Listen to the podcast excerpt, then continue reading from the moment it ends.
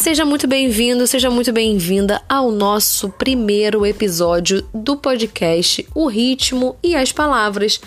Um podcast que mistura tudo e hoje a gente tem a nossa primeira entrevistada, ninguém mais, ninguém menos que a Zana, a voz do metrô, que ela é cantora, compositora, maravilhosa, belíssima, e hoje ela vai falar com a gente sobre um pouquinho da sua trajetória e a importância da voz na carreira dela. Zana, a minha primeira pergunta é, é referente a um assunto que dá um play no nosso projeto, que é a palavra e a fala. Você já, já se imaginou sendo a voz de referência do metrô para todos os cariocas?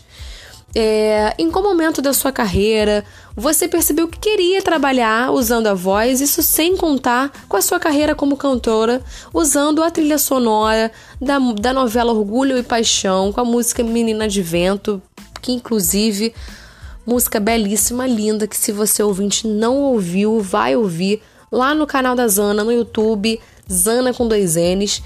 Zana, conta um pouquinho mais isso pra gente.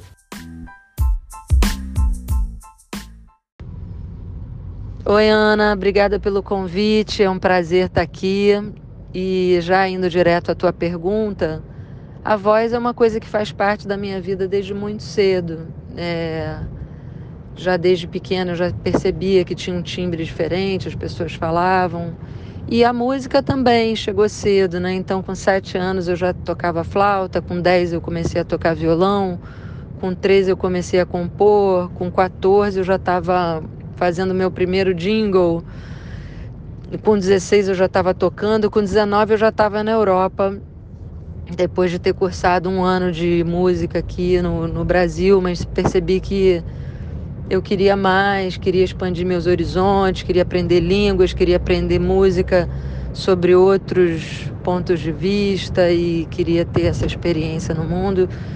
Então, assim, é, toda essa experiência, né, 10 anos na Europa, cinco anos em Nova York, né, fui me lancei disco lá, fui capa da Vogue, fui tive prêmio, abri show para Herbie Hancock, Motiba, no Festival de Montreux.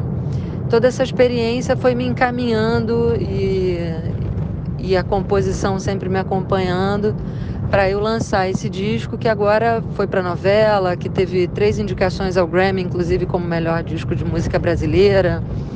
Me deu régua e compasso também para ser a voz do metrô, para ter uma empresa de sound branding, onde eu desenvolvi essa essa visão em relação ao impacto do som no mundo, nas pessoas, nas marcas.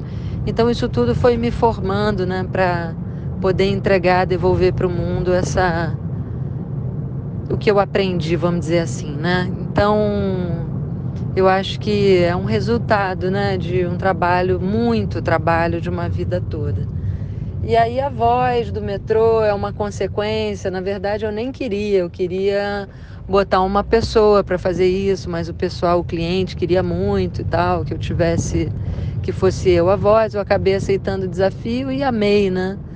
Porque é um grande orgulho, né? E eu acho que a voz, quanto mais ela é sincera, ela fala do coração, ela fala de verdade e não fica com aquela firula, né? Porque antigamente tinha essa coisa, antigamente não, ainda tem muito, né? A pessoa abre o microfone, ela muda, muda o som da voz dela, né? Então ela fica próxima estação, desembarque pelo lado direito. Isso é uma, uma, um jeito de fazer locução antigo, né? E aí eu sempre entendi que eu que as pessoas queriam ouvir a pessoa de verdade por trás da voz, né? E eu acho que foi isso que eu coloquei no metrô, e eu acho que é esse o ponto que as pessoas se identificam. Então, para mim é um prazer mesmo, total, tá, tá junto com o metrô nessa empreitada e tá junto do, do carioca, né? E dos visitantes que por aqui passam.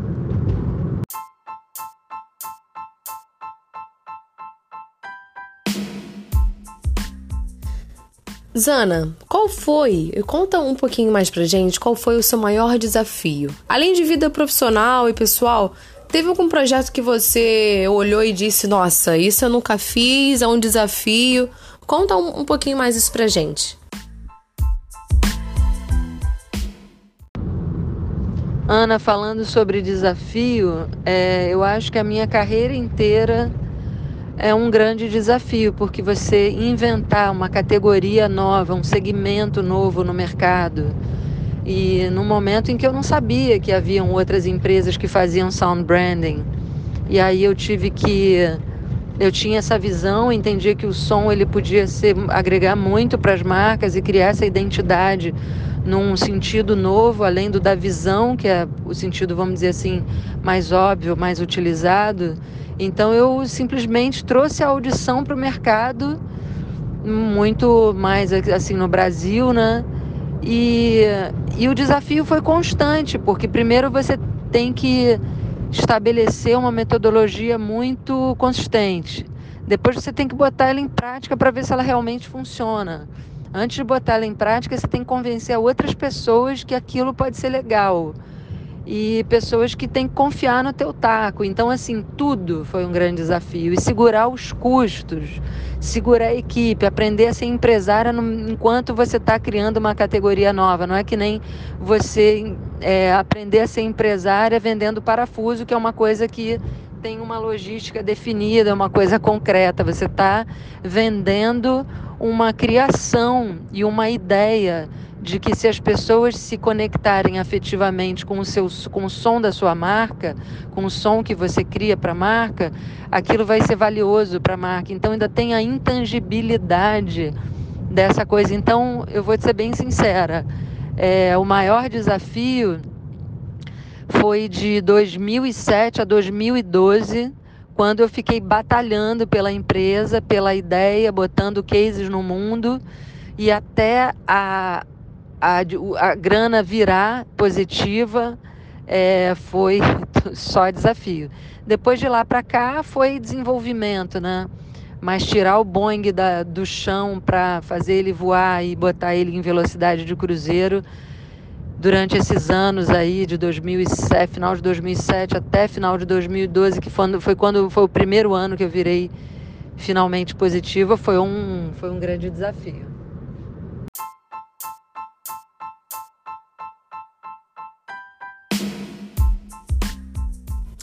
Bom, Zana, hoje eu escolhi você como a minha profissional admirada, que particularmente depois que eu entendi melhor como funciona o Sound Brand dentro da agência Zana, que para quem não sabe, a agência Zana é a primeira agência Sound Brand e Music Brand da América Latina.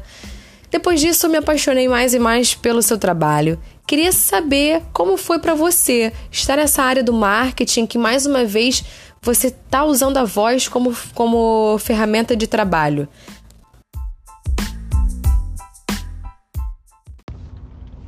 Oi, Ana, obrigada pelo carinho e espero estar à altura da sua admiração.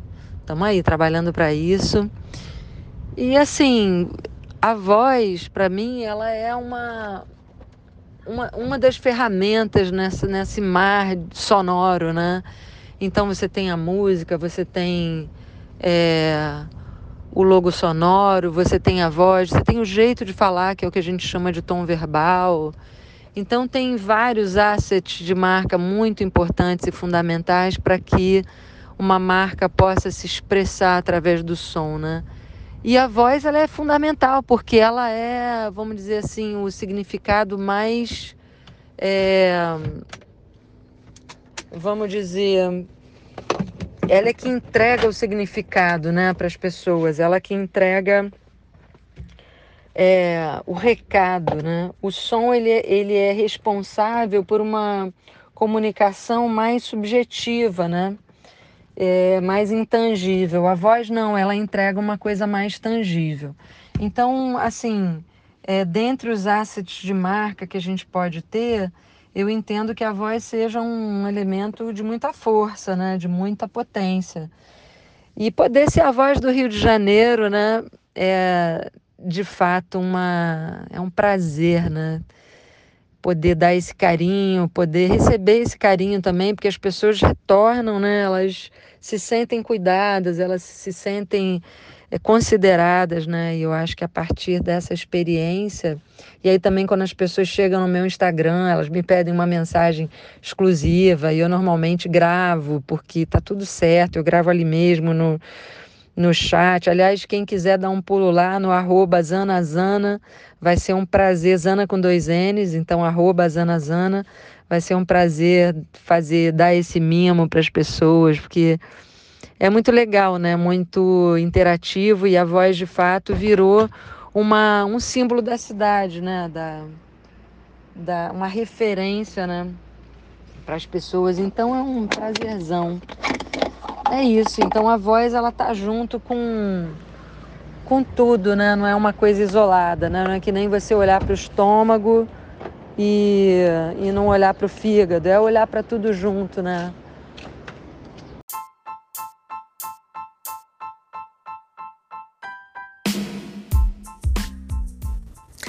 Bom, Zana, a gente pesquisou bastante sobre você, sobre o seu trabalho e a gente viu que toda semana você tem produzido conteúdo musical e cultural sobre a cultura MPB, com a tribo MPB no YouTube, né? Lá você faz cover de diversos artistas da música popular brasileira é, a minha pergunta é referente sobre como você enxerga a cultura pop MPB. Nós temos diversos e grandes nomes é, e um deles é bem é bem comentado que é a Anitta. Você acha que a música da Anitta, além do funk, além do pop, ela, ela também se encaixa e se enquadra ao pop MPB atualmente?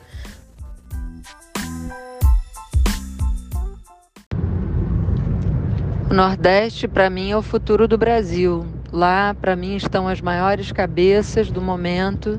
Porque eu sempre entendo e observo que quando você vê uma pessoa, seja homem ou mulher, é, ganhando tudo na mão, você vê uma pessoa frágil no futuro, né? Se a pessoa é formada, ela é educada de maneira que ela tem tudo na mãozinha, Aí ferrou, a pessoa não se desenvolve, porque ela não, ela não precisa desenvolver a criatividade dela para solucionar os problemas que a vida vai apresentando. Então ela vai se tornando uma pessoa menos capaz do que aquelas que têm dificuldades. E se eu tivesse falar, é, fazer uma analogia que o Nordeste é um dos filhos do Brasil, é um filho brasileiro que passa por muita dificuldade, né?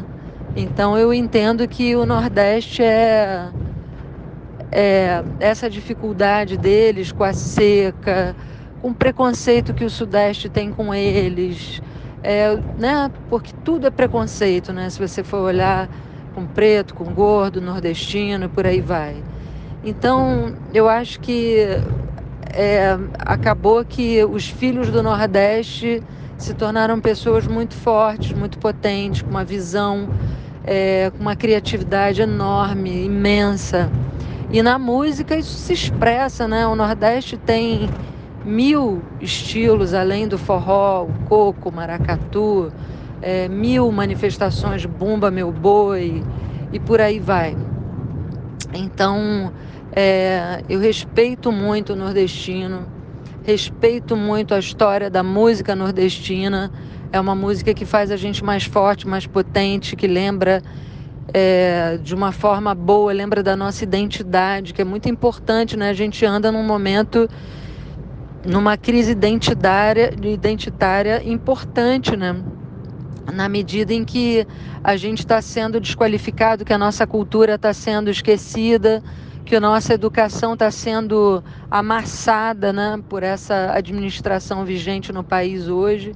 Então eu entendo que a voz nordestina, que o grito do Nordeste, ele é absolutamente importante para lembrar de quem a gente é e lembrar da nossa alegria, que isso é o maior legado que o povo brasileiro pode deixar para o mundo, além da Amazônia que corre perigo, mas é a nossa alegria, a nossa volta por cima, a nossa criatividade.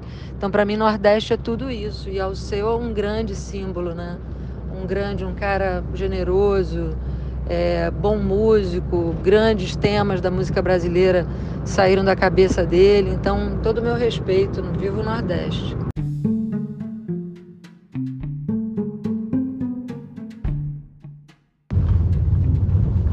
Então, assim, a Anitta, para mim, ela tem uma função, ela representa o Brasil lá fora, ela, ela transita, ela é uma empresária, ela está aí fazendo um trabalho é, para as massas, né? Então, tem o lugar dela. Eu acho que a única coisa é que a música brasileira, seja ela pop, seja ela é, mais clássica, seja lá o que for, ela precisa ter espaço, né? Então é importante que a gente estimule, porque a arte ela tem essa função de fazer com que as pessoas cresçam, com que as pessoas se sensibilizem, que as pessoas é, se tornem pessoas melhores, né? Então, como ela tem essa função, é importante que tenha a arte e entretenimento, que a pessoa vai dançar, vai se divertir, mas tem que ter a arte e a música que desperta certos, certos sentimentos, certas emoções que vão compondo é, a psique humana, né? vão compondo o universo, é, o imaginário do, das pessoas. Né? Então, é muito importante que vários estilos possam existir né, nas suas devidas proporções, mas é muito importante que as crianças e que os adolescentes sejam estimulados a escutarem não só a Anitta, mas também e o sertanejo, enfim, os gêneros mais populares, mas também outros gêneros de música, né, como os clássicos que a gente conhece, sabe? que é tão importante para nossa formação e que fala muito da nossa identidade. Então, assim, a música também regional, a música nordestina, a música do a viola de coxo de Mato Grosso, é, as festas do Amazonas, enfim, toda essa riqueza, né, o sul, essa riqueza que a gente tem na música brasileira, né?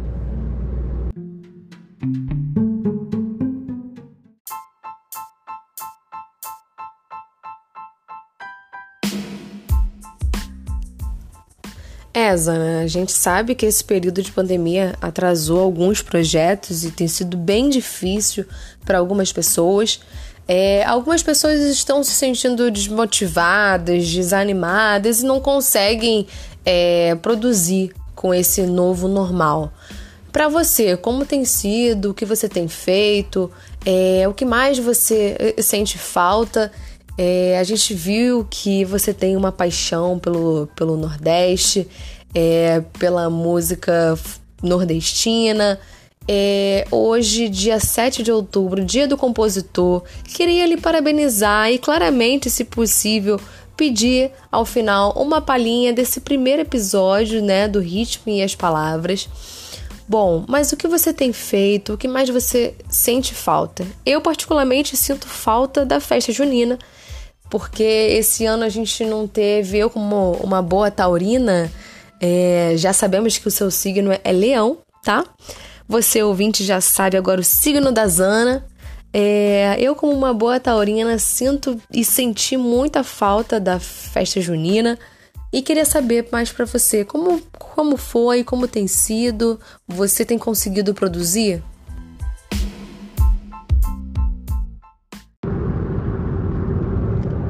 A pandemia, para mim, apesar da crise sanitária que está posta, que é grave é mundial, é, mas ela representou e tá, continua representando uma grande oportunidade de mergulhar de novo no meu trabalho como compositora, autoral, né, a parte mais artista. Então, né, foi um momento que eu consegui voltar para mim mesma, ficar é, mais em silêncio, mais comigo e aí reacessar esse lugar de compor, porque antigamente, né, antes da pandemia eu estava fazendo uma música de vez em quando. Agora em 2020 tem mais de, sei lá, de 15 músicas já compostas e repensando em músicas com esse teor de repensar o mundo, de trazer temas importantes como racismo, questões de gênero, questões históricas, de contar histórias é, relacionadas a questões da, do colonizador e dos colonizados e, e discutir, né, trazer é, narrativas que possam conversar com esse mundo em ebulição, né? Eu costumo dizer, como Glauber Rocha falou, essa terra em transe, a terra em transe é agora, né? A gente está em pleno transe e a gente não, não dá mais para voltar a ser o que era e a gente também não sabe é, o que, que vai ser depois. Então a gente está exatamente nessa transição e nesse transe ao mesmo tempo, né? Então, para mim a pandemia tem sido uma super um super presente Fico pensando nisso, de poder de fato estar tá em silêncio, criando, criando, criando. E já já o mercado retoma, a gente sabe que nada é fixo, né? Então já já o mercado vai começar a se re, readequar e a gente vai voltar a trabalhar nas outras frentes, né? Mais na coisa da empresa, da agência, do sound branding, mas por enquanto é, a maioria do meu tempo, né, dos meus esforços estão bastante concentrados na, na criação para o próximo disco que vai chegar aí, se Deus quiser, no ano que vem.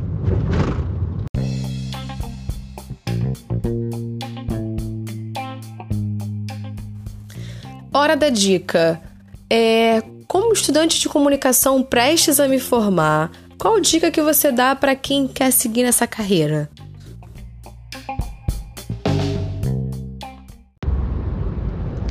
Dica, é, há muitas, porque o percurso foi longo para chegar até aqui. Mas quanto mais jovem a gente começa a entender o que, que a gente quer e a lutar pelo nosso sonho, mais perto do nosso sonho a gente fica. Mas é claro que se você descobrir o seu sonho mais tarde, também não tem problema, nunca é tarde, então vamos embora. A gente tem que sonhar acreditar, porque definitivamente quando a gente acredita, trabalha, dá trabalho, dá, vai demorar, pode ser que demore, porque a gente fazer seguir o nosso próprio nariz com uma certa liberdade, né, é, seguindo a sua própria visão, dá trabalho. Mas eu garanto para vocês que vale muito a pena, porque não tem paga melhor do que você ser quem você é lutar pelo que você acredita e ver isso tudo dando resultado, ver isso tudo impactando as pessoas, ajudando o mundo a fazer a sua virada, a fazer a sua transição, passar pelo seu transe. Então, minha dica é essa: sigam o nariz de vocês. Não fiquem, não fiquem condicionados ao papai e à mamãe que estão dizendo o que vocês têm que fazer. Sigam o sonho de vocês com afinco Acreditem que vai dar certo. Um beijo, minha querida. Foi um prazer estar com você e até a próxima.